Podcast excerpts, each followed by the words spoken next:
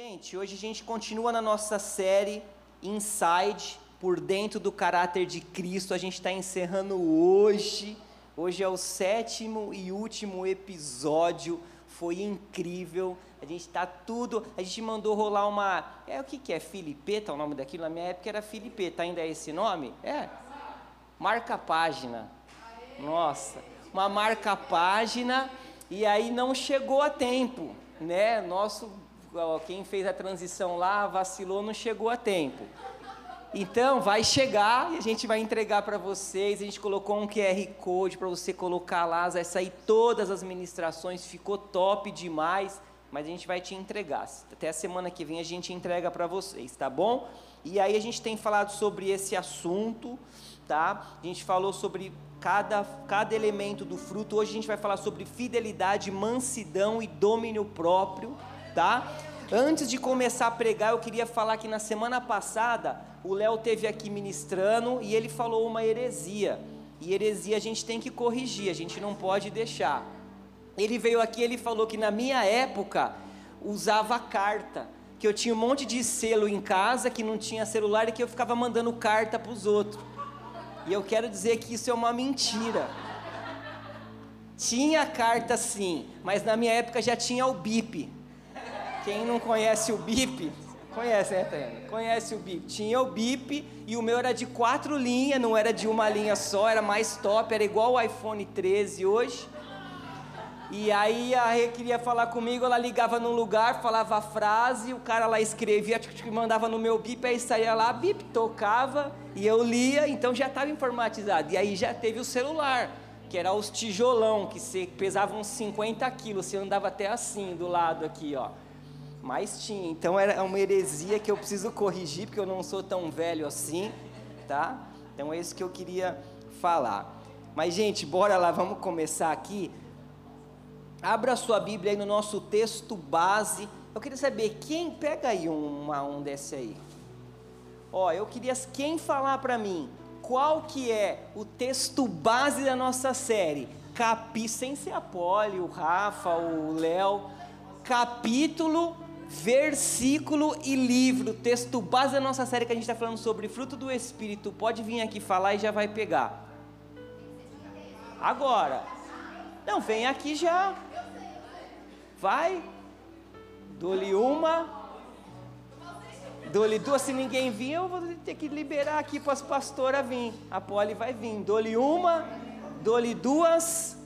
Dou-lhe três. Pode vir, pastor. Pode vir quem quiser. Gálatas 5, 22. Tá vendo? Tá vendo? Olha aí, cara. Isso, ó. Sete episódios, hein? A gente leu as sete vezes. Dá outra aqui que eu vou dar um chorinho agora. Quem falar agora? E se não sabe nem o texto, vai saber esse aqui. Se não sabe nem o texto. Os nove, as nove características do fruto do Espírito. As nove.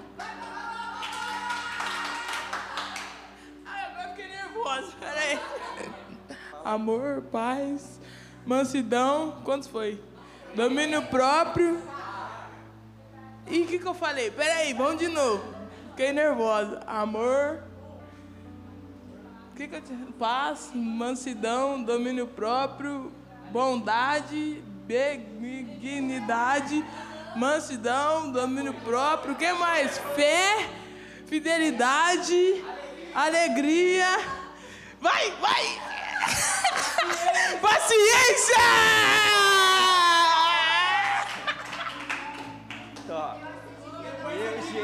Depois você dá pro Léo. Depois, ó, você abre essa caixa e todo mundo vai comer chocolate, viu? Tá louco, gente. É isso aí. Amor, alegria, paz, longanimidade, paciência, né? Benignidade, fidelidade, mansidão e domínio próprio. Mas vamos lá, abre sua Bíblia então no texto base, que a Polly acabou de falar. Gálatas 5, 22. Oh, vou começar a fazer umas, umas gincanas dessas para ver se você lê a Bíblia, hein? Uma motivação, não é? Chocolate. Coisa salgada, você não come doce, a gente coloca também, não tem problema. O freguês que manda. É. Gálatas 5, 22. Você que está no YouTube, podia estar tá ganhando também. Na próxima você vem para cá, se você for de Ribeirão. É isso aí, gente. Então, Gálatas 5, 22. Bora lá. Vamos começar a ler do 16? Diz assim o 16, ó. Digo, porém, o seguinte: vivam no espírito, e vocês jamais satisfarão os desejos da carne. Porque a carne luta contra o espírito, e o espírito luta contra a carne, porque são opostos entre si, para que vocês não façam o que querem. 18. Mas se são guiados pelo Espírito, vocês não estão debaixo da lei. Ora, as obras da carne são conhecidas e são imoralidade sexual, impureza, libertinagem, idolatria, feitiçarias, inimizades, rixas, ciúmes, iras, discórdias, divisões, facções, invejas, bebedeiras, orgias e coisas semelhantes a essas. Eu falei aquela vez, né, que Paulo já colocou até os as coisas que acontecer no século 20 e 21, ele já colocou já para você entender. Declaro a vocês como antes, já os preveni que os que praticam, ou seja, os que vivem na prática disso, tais coisas não herdarão o reino do céu. Elevador, quinto subsolo. 22 mas o fruto do Espírito é amor, alegria, paz, longanimidade, benignidade, bondade, fidelidade, mansidão e domínio próprio. Contra estas coisas não há lei. E os que são de Cristo Jesus crucificaram a carne com as suas paixões e os seus desejos. Se vivemos no Espírito, andemos também no Espírito. Amém? Até aqui nós já falamos sobre algumas características do fruto do Espírito. Nós entendemos que é o fruto, não são frutos, é um fruto com várias camadas. Nós falamos já sobre o amor, né? E nós aprendemos que o amor ele não é uma decisão, o amor não é um sentimento, mas o amor é uma decisão. Quem, quem o ponto saiu errado aqui, ó. Soprou errado. O amor é uma pessoa, o amor é Jesus. Nós falamos sobre alegria, sabemos que a, sabemos que a alegria ela não está condicionada se nós temos coisas ou deixamos de ser, mas alegria é sobre a gente ter uma plena satisfação em Jesus. Amém? Falamos também sobre a paz. Sabemos que a paz não é uma paz que é ausência de guerra, não é porque tudo está indo bem, mas a paz ela é independente disso, porque a nossa paz está em Deus. Então, o fruto do Espírito como paz é nós sabermos que possamos passar por todas as situações, mas a gente está seguro em Jesus. O Léo veio falar sobre longanimidade ou paciência, e ele disse que ser longânimo é um estilo de vida na qual a pessoa demora para se irar, a pessoa ela tem uma paciência em todo e qualquer tipo de situação, é um fruto também.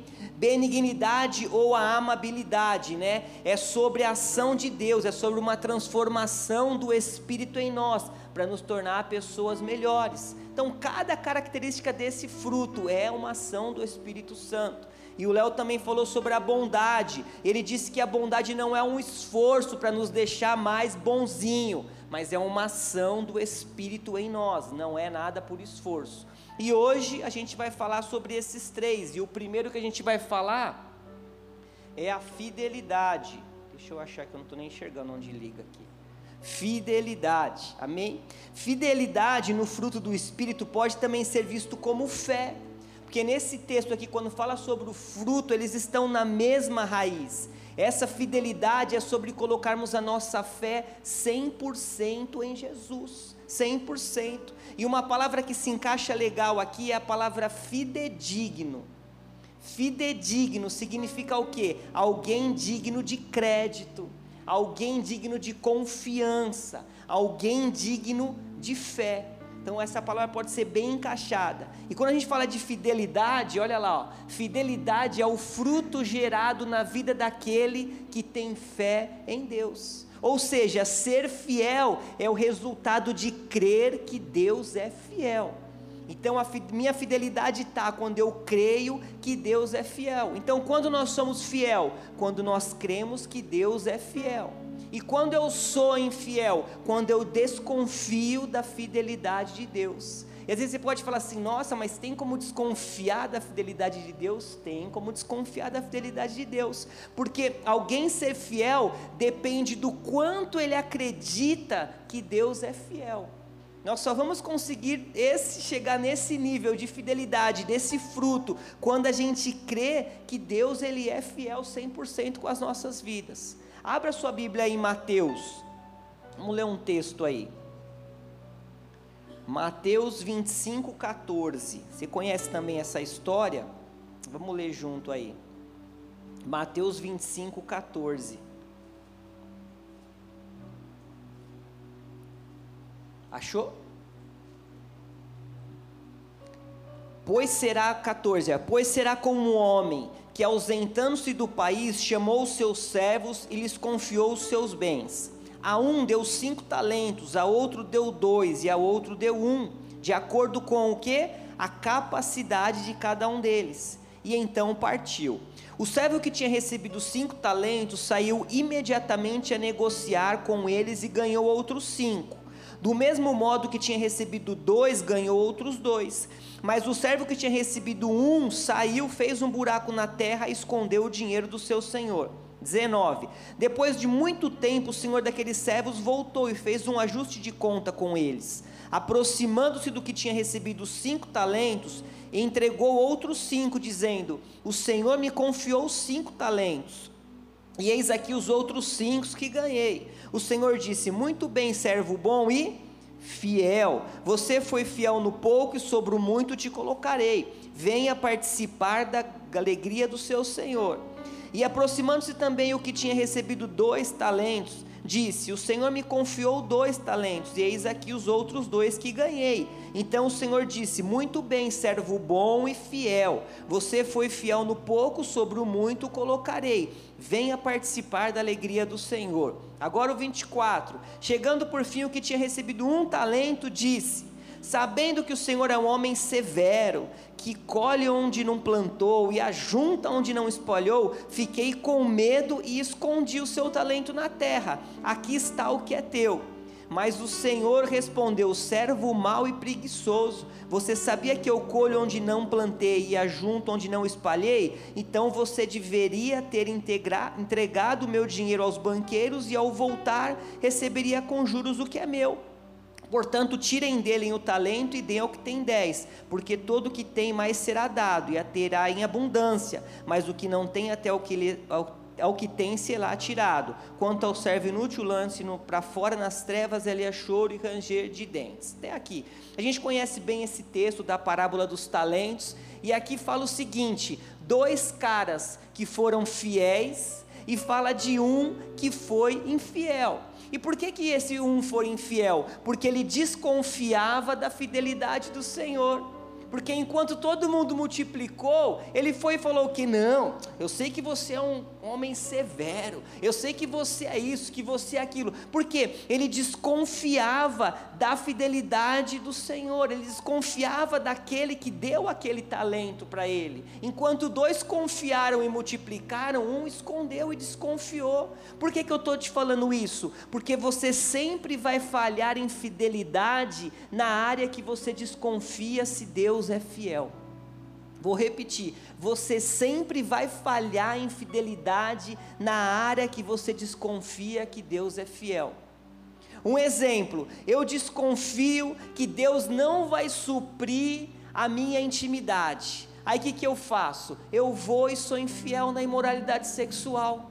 Aí eu começo a sair, começo a entregar o meu corpo de forma errada, pego um aqui, pego outro lá, pego uma aqui, pego lá. Por quê? Eu desconfio que um dia Deus vai me dar alguém. Eu desconfio que uma hora eu vou ter uma namorada, uma hora eu vou ter um namorado, uma hora eu vou ter uma esposa, e eu acabo sendo infiel nessa área porque eu desconfio que Deus pode me suprir nessa área. E eu falo: "Nossa, mas já deu errado na minha vida uma vez, já deu errado outra vez". E aí eu desconfio que Deus pode me suprir nessa área. E quando eu desconfio de que Deus pode me, me suprir nessa área, eu não consigo viver uma vida de fidelidade com Ele. Um outro ponto, eu desconfio que Deus não vai me prover e vai me deixar passar necessidade. E o que, que a gente faz? A gente vira uma pessoa mesquinha, a gente vira uma pessoa gananciosa, muitos começam a roubar, muitos começam a negligenciar na entrega do dízimo da oferta, por quê? Eu desconfio que Deus pode me abençoar, eu desconfio que eu posso ser alguém, eu desconfio que eu posso viver uma vida financeira próspera, aí eu começo a reter, eu começo a reter, eu começo a segurar, eu deixo de ser generoso, por quê? Porque uma, cada área que eu desconfiar que Deus é fiel, eu vou ser infiel também. E o Senhor nos trouxe aqui essa noite para nos ensinar sobre essa fidelidade, que nós precisamos começar a viver, a exercer esse fruto do espírito da fidelidade. Em primeiro lugar, crer que Deus é fiel, e aí a gente vai conseguir avançar. Sabe por quê? Porque ser um marido fiel não depende se eu tenho a esposa perfeita, mas depende que eu tenho um Deus perfeito. E se eu tenho um Deus perfeito, eu sou fiel em primeiro lugar a Ele, depois eu sou fiel à minha esposa, a várias situações. Ser fiel ao seu patrão não depende se ele é bonzinho, não depende se ele é um cara legal, mas depende o que? Que você tem um Deus fiel, um Deus provedor, um Deus que te colocou nesse trabalho, um Deus que vai te honrar lá, um Deus que abriu essa porta, e por isso eu sou fiel a Ele, porque eu creio que é um Deus provedor, e aí eu sou fiel ao meu patrão, eu sou fiel ao meu pastor, eu sou fiel ao meu líder, porque eu sou fiel a Deus em primeiro lugar, amém? Você pegou? Olha esse texto aqui, ó. Ser fiel nunca será uma escolha fácil, mas sempre será uma escolha certa. Amém? Então seja fiel ao teu Senhor, e quando você crê que Ele é fiel a você, você vai ser fiel ao teu próximo, você vai ser fiel às pessoas que estão do seu lado. Amém? Até aqui? Vamos embora? Vamos para o próximo aqui que eu quero gastar um pouco de mais tempo no último. Mansidão, aleluia. Mansidão, como fruto do Espírito, é sobre um temperamento controlado pelo Espírito. Amém? Temperamento controlado pelo Espírito. Alguns exemplos de pessoa mansa aqui, ó. Primeiro, uma pessoa mansa é submissa à vontade de Deus. Uma pessoa mansa é como Paulo disse lá em Filipenses, ó, 4:12 sei o que é passar necessidade e sei também o que é ter em abundância. Olha lá, Paulo disse: Eu aprendi o segredo de toda e qualquer circunstância, tanto de estar alimentado, como de ter fome, tanto de ter em abundância, como de passar necessidade. E ele diz: Tudo posso naquele que me fortalece. Uma pessoa mansa sempre está dando graças a Deus em tudo ela agradece a Deus em tudo, porque ela sabe que todas as coisas cooperam para o bem dela. Ela sabe que pode ser que ela esteja passando por uma luta, passando por uma necessidade, passando por alguma situação, mas ela glorifica a Deus, ela guarda o coração, ela tem um espírito manso, ela tem um controle, um temperamento no controle dela um temperamento controlado, né? E ela consegue fazer isso porque ela crê que o Senhor que provê ela, ela crê porque ela está submissa àquilo que o Senhor colocou para que ela viva. Ó, o segundo, uma pessoa mansa está debaixo do controle de Deus. E o significado de manso é aquele que foi domesticado. Sabe aquele cachorro que a pessoa você vai chegar para não pode passar a mão, ele é mansinho ele é mansinho, pode passar a mão, e aí você vai, né? não é aquele pitbull lá que você olha para a cadeira e fala assim: meu Deus, vai arrancar minha mão fora. Mas a pessoa mansa, ela é domesticada, ela é cuidada, ela é ensinada. E olha esse texto aqui, ó. Uma pessoa mansa é aquela que foi domesticada pelo Espírito Santo. Aleluia. Só os domesticados pelo Espírito dá amém. Amém, amém é isso. A pessoa mansa ela foi domesticada pelo Espírito. Será que você já foi domesticado pelo Espírito? Será que eu já fui? Ou será que as pessoas chegam perto da gente e tem que tomar cuidado, não põe a mão que vai morder? cuidado que isso aí vai arrancar um pedaço da sua mão. Será que as pessoas têm que ficar perguntando, e aí, como que ele está hoje? Como ela está hoje? Dá para trocar ideia? Dá para falar alguma coisa? Dá para conversar? Será que você tem sido manso nas redes sociais? Será que você adora uma briga no Instagram? adora uma briga no Twitter. Não pode ver um post de alguém lá que você já, ah, já vai lá e já rasga, já dá sua opinião. Será que nós estamos assim, gente? Porque é o que a gente mais vê é isso. Nós precisamos saber a hora de falar e a hora de guardar o nosso coração saber a hora de falar, como falar e a hora de guardar o nosso coração. Eu não estou falando aqui que nós vamos negociar os nossos princípios. Hoje a gente vê coisas absurdas na internet que dá vontade de você chutar o seu celular longe. Esses dias os caras postaram a galera lá nos Estados Unidos chutando a Bíblia, né? Pegaram chutando a Bíblia, jogaram a Bíblia no vaso sanitário. Ridículo, dá vontade de você se posicionar dá vontade de você falar, mas assim, nós não vamos deixar de negociar os nossos princípios. Nós não negociamos sobre a homossexualidade, nós não negociamos sobre o aborto, nós não negociamos sobre o sexo antes do casamento, nada disso. Mas nós precisamos saber o momento certo e ter mansidão de como nós vamos nos posicionar. É saber como falar, é saber o jeito de falar e ter mansidão com as nossas palavras mas nós vamos se posicionar, mas saber a hora certa, o jeito certo e guardar o coração na hora que a gente tem que guardar. Então, segura a onda aí nas redes sociais, não sai mandando brasa em tudo que você vê não, porque senão vira uma confusão terrível. Terceiro, uma pessoa mansa suporta injúrias e ofensas. Ei, uma pessoa mansa não é facilmente provocada. Ela não tem o pavio curto sabe? Ela não fica, sabe? Se inflama facilmente. Você faz assim, ela já está pegando fogo, sabe? A pessoa mansa, ela tem o tempo, ela tem o time, ela aguenta. Olha essa frase aqui, ó. A mansidão para o cristão é uma qualidade, virtude gerada pela fé, justamente para a sua aplicação. Amém? É para a gente aplicar mesmo, é para a gente aplicar através da nossa fé. Olha esse texto de Davi, eu achei incrível quando estava procurando sobre isso. Salmos 38, 12, fala assim: Davi estava falando, ó, os que desejam matar-me prepararam armadilhas, os que me querem prejudicar anunciam a minha ruína, passam um dia planejando traição. Ou seja, a galera já estava mandando falando mal de Davi no, no Instagram, já estava mandando armadilha, queria prejudicar ele, falando mal dele. A galera que andava com ele já estava querendo trair ele, estava a maior confusão contra a vida dele. Olha o posicionamento dele. Como um surdo, não ouço. Como um mudo, não abra a boca. Fiz como quem não ouve, em cuja boca não há resposta.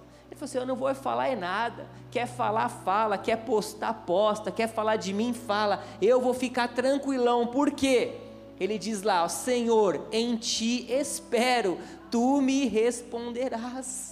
A pessoa mansa, ela sabe que ela não precisa bater boca, porque ela tem um Deus que está batalhando por ela, ela tem um Deus que está guerreando por ela, ela tem um Deus que cuida dela e que vai falar por ela e que vai fazer justiça, amém? Então é tempo da gente começar a exercer esse fruto, amém? Em nome de Jesus, essa característica de mansidão não precisa me olhar triste, você vai viver cada uma dessas características, porque você tem o Espírito Santo em você, e isso, ó, é gradual, é dia após dia. E sabe por que muitas vezes a gente não, não vê mudanças? Às vezes a gente olha para a nossa vida e a gente não vê mudanças, é porque tem muito de nós em nós. E não é sobre muito de nós em nós, mas é sobre muito dele em nós.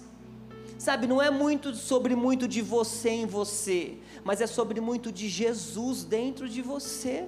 Porque não tem aquela música, né? Que ele cresça, eu diminua, que ele apareça, eu me constranja com a sua glória e todo o seu amor infinita humildade. É sobre isso, gente. É sobre muito dele em nós. Jesus já disse: Eu sou manso e eu sou humilde de coração.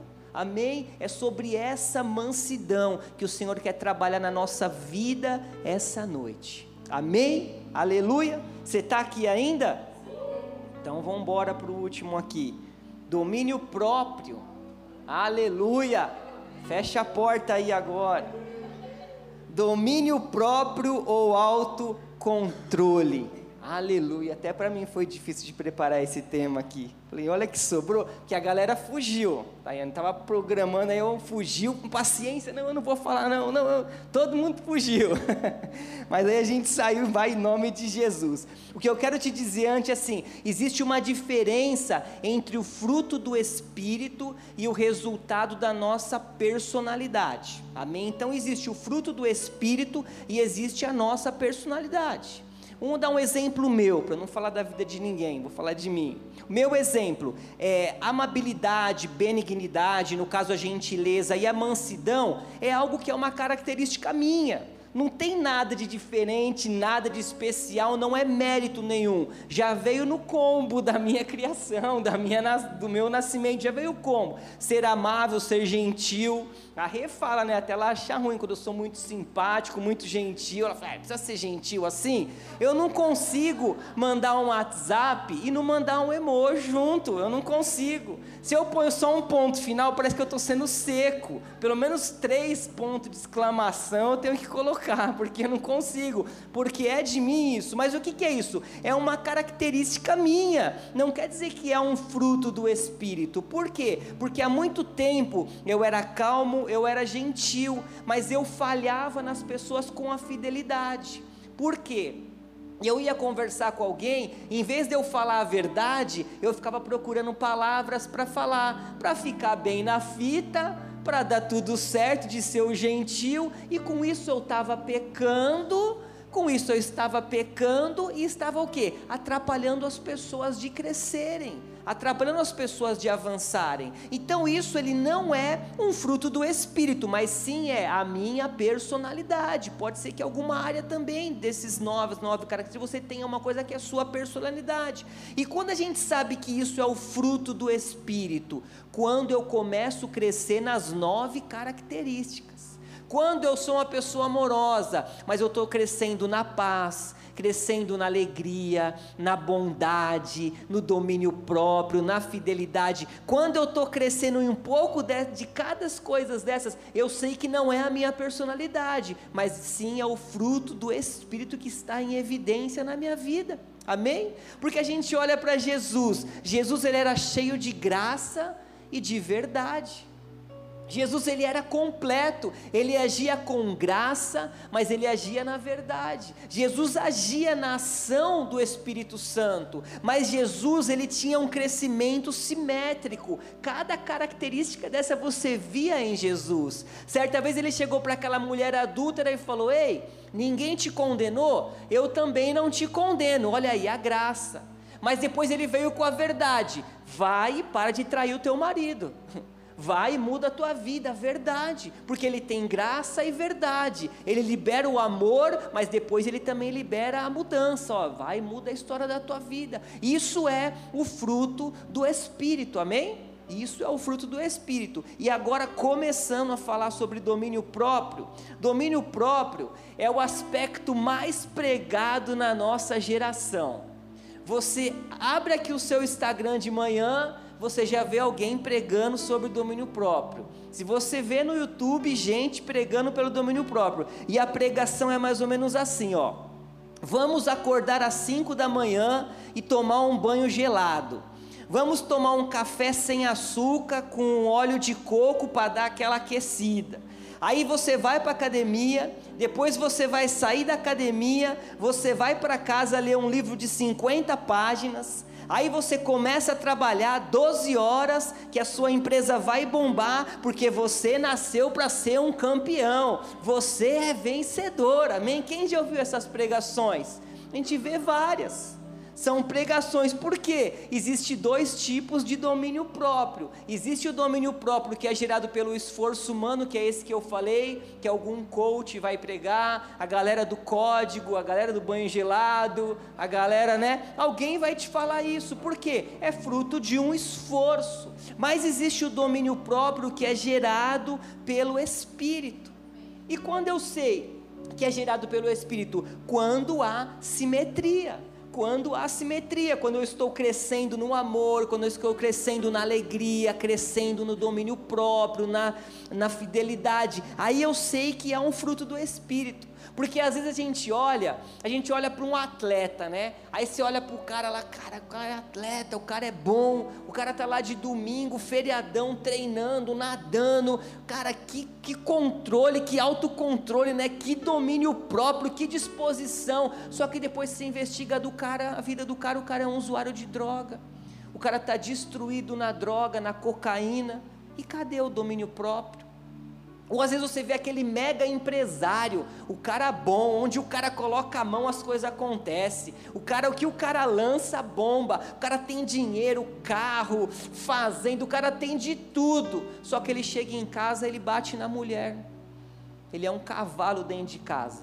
E aí? Cadê o autocontrole, o domínio próprio? Porque isso não é fruto do espírito. Isso é algo que eles geraram. Eles quiseram crescer um dia na vida e geraram esse autocontrole, mas é algo pessoal e não é um fruto do espírito, porque o fruto do espírito, o verdadeiro domínio próprio, ele é gerado por Jesus em nós. Ele é gerado através da pessoa do Espírito Santo. Não tem como, não tem esforço que eu faço, não tem curso que eu faço faço, não tem o maior coaching do mundo que vai me colocar domínio próprio, gerado pelo fruto do Espírito, amém? E é por isso que nós estamos aqui hoje, nessa série, encerrando essa série, para que nós vamos sair daqui para viver cada característica desse fruto.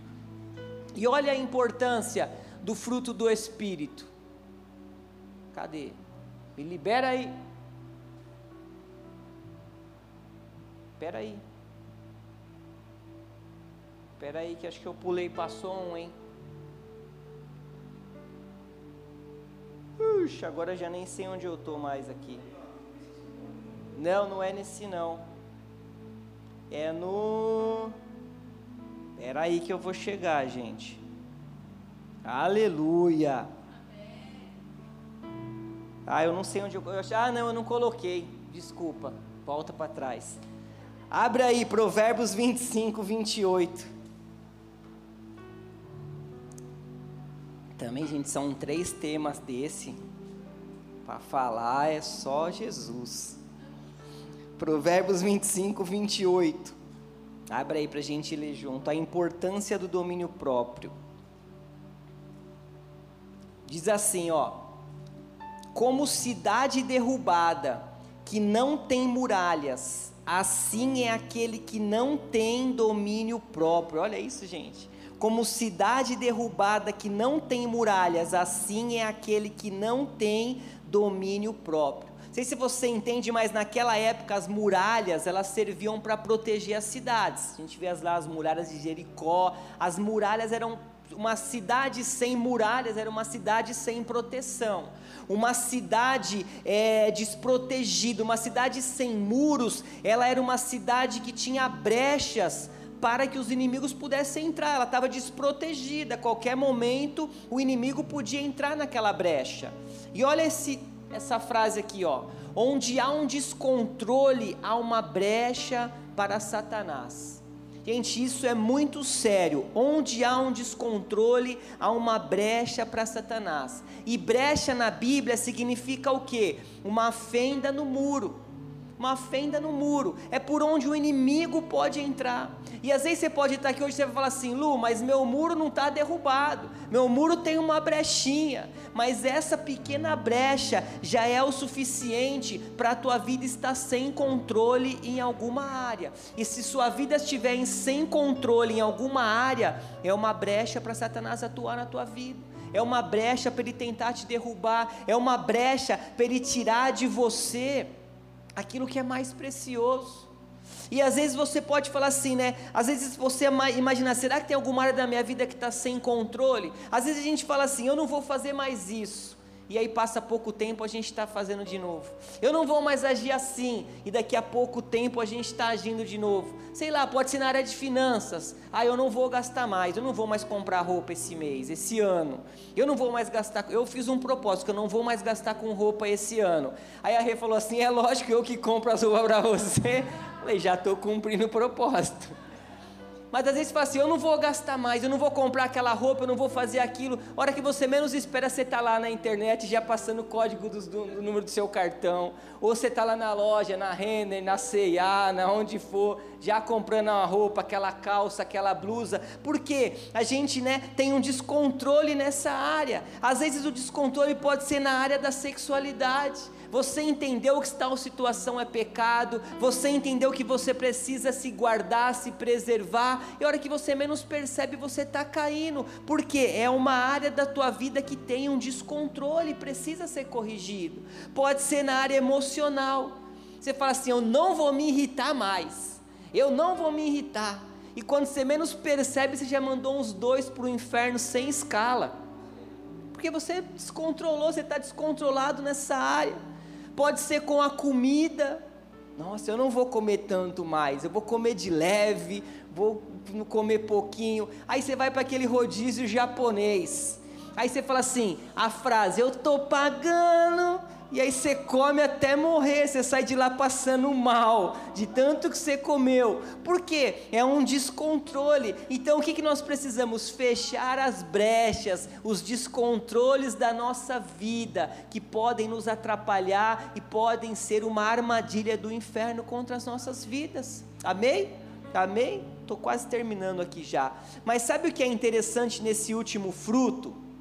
É que o nome dele é domínio próprio, né?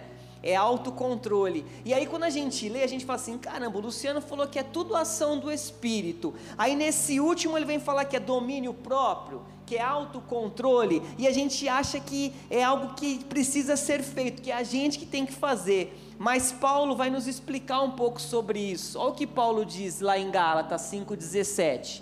Porque a luta porque a carne luta contra o espírito e o espírito luta contra a carne, porque são opostos entre si, para que vocês não façam o que vocês querem. Então o que, que ele quer dizer aqui? Que tem uma guerra dentro de você pelo controle da tua vida tem uma guerra dentro de você para te controlar. É mais ou menos assim: de um lado tem a carne e o pecado querendo te controlar, e do outro tem o teu espírito querendo te controlar. Eles estão numa guerra dentro de você, eles estão tentando guerrear contra a tua vida. E aí a gente entende o que? Que o domínio próprio é o que? É o controle que você tem na sua mão. O domínio próprio é o controle que você tem na sua mão. Olha o que, é o domínio próprio. Domínio próprio não é você controlar a sua vida, mas é você escolher para quem você vai dar o controle. Aleluia! Para quem você vai dar o controle. E só tem duas opções: ou a gente entrega para a carne, ou a gente entrega para o espírito. Porque quando você não conhecia Jesus, o controle estava só, só na mão da carne. Você fazia o que você queria, tudo era festa, a carne te controlava, te levava para onde ela queria. Aí você conheceu Jesus, você se tornou nova criatura. O controle foi para a mão de Jesus. Só que agora é a tua decisão para quem você vai entregar o controle. E gente, isso é diariamente. Você vai acordar todos os dias e você vai decidir para quem você vai entregar o controle. Se você acordar, já bater a mão no seu celular do lado, entrar no Instagram e já começar a olhar, olha isso, notícia, olha aquela pessoa, nossa, olha aquela situação, pornografia, pá, pá, pá, você já vai começar entregando o controle da sua vida para a carne, para o pecado. Você já vai começar a dar para ela jogar, tua, joga aí carne, me mata mais um pouquinho hoje, porque você já vai entregar o controle para ela. Mas se você acordar sabe, sem levantar, já levanta suas mãos e já começa a agradecer o Senhor pelo seu dia, já começa a agradecer pelo aquilo que você está ali, nem levanta, porque às vezes você é desastrado, vai bater o dedinho na quina da cama e já vai dar um, né? Mas não, nem levanta, levanta suas mãos, já começa a adorar. Depois levanta, toma aquele café, pega a tua Bíblia, lê a palavra, começa a declarar que o seu dia vai ser uma bênção. Vai trabalhar, língua o louvor no seu carro, chega na tua empresa, já ora pelo lugar, pelo ambiente.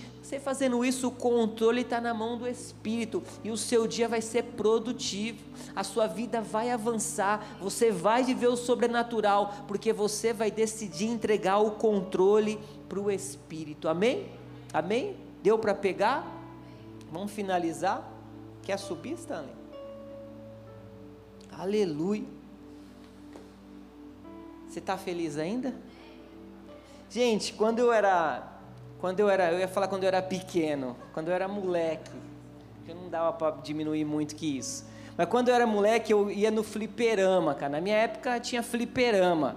Fliperama, às vezes a galera aqui já tá. Não tem fliperama ainda, existe, né? Era uma casa de. Tinha um monte de máquina. Não fliperama de bolinha, ou as máquinas mesmo lá de, de jogar. E aí chamava fliperama, que tinha um monte de máquina. E esse fliperama que a gente tinha era o fliperama da tia porca. Por quê? Porque ela ficava lá vendendo as fichas, comia frango, marmita lá, e ela pegava a ficha com aquela mão cheia de gordura. Resumindo, a gente ia jogar fliperama lá. Não precisava passar todos os detalhes, mas é que fica queimando aqui.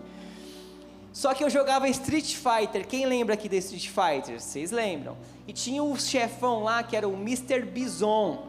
E eu não conseguia matar aquele chefão, cara. Eu jogava, passava por todos, chegava nele, eu não conseguia passar, Joe. Chegava ali, eu perdia. O Joe me entende porque ele joga. E aí, quando eu chegava naquele momento, eu pegava o meu amigo que já jogava e falava assim: ó, passa o controle. Eu dava o controle para ele, por quê? Porque ele já tinha zerado aquele jogo. E como ele já tinha zerado aquele jogo, eu dava na mão dele, porque ele tinha experiência. Por que, que eu estou te dizendo isso? Passa o controle da tua vida para aquele que já zerou esse jogo.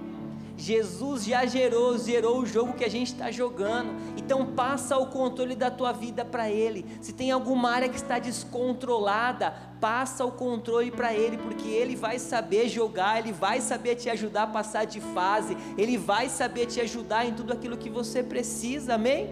Te coloca de pé que eu quero terminar com esse texto aqui. E faltou um. Esse texto aqui, ó, João 16, 3. Não sei se você conhece essa tradução, LFMZL. É uma nova tradução, vai sair na, já na, nas bancas, é a Luciano Firmino Moraes, Zona Leste. Tá? Não é heresia, viu gente? É uma tradução. Tem a Bíblia a mensagem e tal. Diz assim, João 16, 33. Galera, se liga no que eu vou dizer, para que vocês descansem. Ó, estão querendo me prejudicar.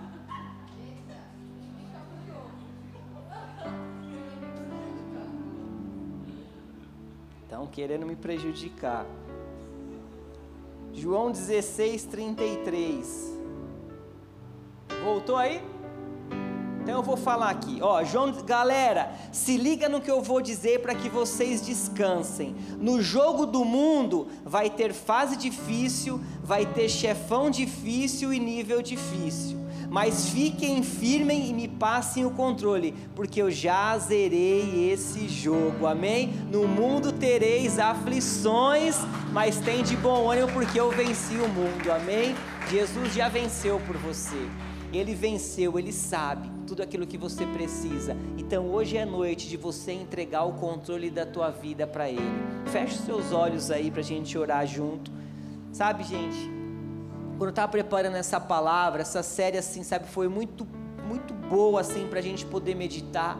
Mas quando eu estava preparando essa palavra, o Senhor falou muito forte comigo, sabe? Que é tempo da gente dar uma enxugada nos nossos relacionamentos às vezes de pessoas que a gente está se relacionando, pessoas que a gente anda junto, pessoas que a gente segue no Instagram, que às vezes faz mal, às vezes é uma área que nos descontrola, sabe? É tempo da gente começar a enxugar as nossas amizades, enxugar quem a gente segue, enxugar aquilo que a gente assiste, enxugar aquilo que os nossos olhos veem sabe? Às vezes tem, tem coisas que a gente vê, não estou falando que você não é para assistir uma série, não, eu gosto, também assisto, não tem problema, mas tem coisas que estão nos roubando, tem coisas que estão nos tirando desse crescimento, tem coisas que a gente está vendo e está assistindo e está presenciando que vai nos atrapalhar de viver o sobrenatural. E hoje é a noite que o Senhor quer te ajudar nessa característica do domínio próprio, da mansidão, da fidelidade.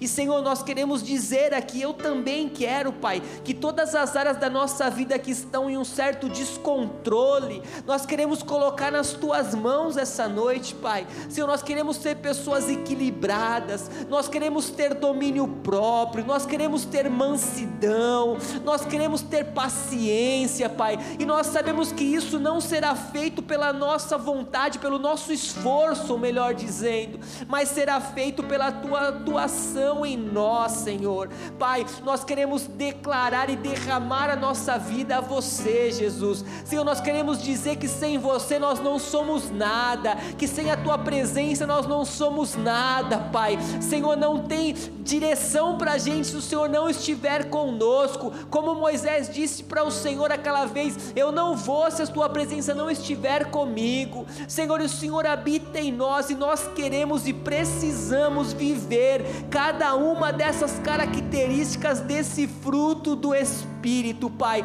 Nós decidimos hoje abandonar os velhos hábitos, abandonar de vez a velha criatura, renovar a nossa mente, andar para um tempo novo, Pai, um tempo novo, um tempo de mudanças, um tempo de sobrenatural. Senhor, se há alguma área na vida dos teus filhos aqui que tem roubado eles, nós queremos quebrar nessa noite. Espírito de prostituição, oh Senhor, seja o que for de pornografia, Senhor, seja o que for, todo e qualquer tipo de malignidade, de pensamentos, de impureza, Senhor, nós denunciamos agora, nós colocamos o teu amor, a tua unção e o teu poder sobre a vida de cada um dos teus filhos aqui hoje. Declaramos, Pai, que eles vão ter domínio próprio, não vai ter nenhuma área de descontrole, seja em finanças, seja na área sexual, sentimental, seja na área em qual for, Pai. Nós não teremos nenhum tipo de descontrole, porque nós estamos diante da tua presença, Pai, e nós saímos daqui nessa noite para viver o fruto do Espírito. As pessoas pessoas vão provar de nós e vão sentir o teu sabor, Pai, porque a partir de hoje a gente vai ter as tuas características. Aonde a gente chegar, é como se você estivesse chegando. Aonde a gente chegar, a tua luz vai brilhar. Aonde a gente vai chegar, o teu bom perfume vai chegar, porque nós seremos diferentes e vidas serão transformadas através das nossas atitudes. Não vai ser pelo que vamos falar, mas vai ser pelas nossas atitudes. A partir de hoje, Pai, é um novo tempo, é uma nova história, é um novo começo para as nossas vidas, Pai. Nós te louvamos, nós te agradecemos, em nome de Jesus. Amém, amém. Glória a Deus, aleluia. Obrigado, Senhor. Obrigado, Jesus, aleluia, aleluia.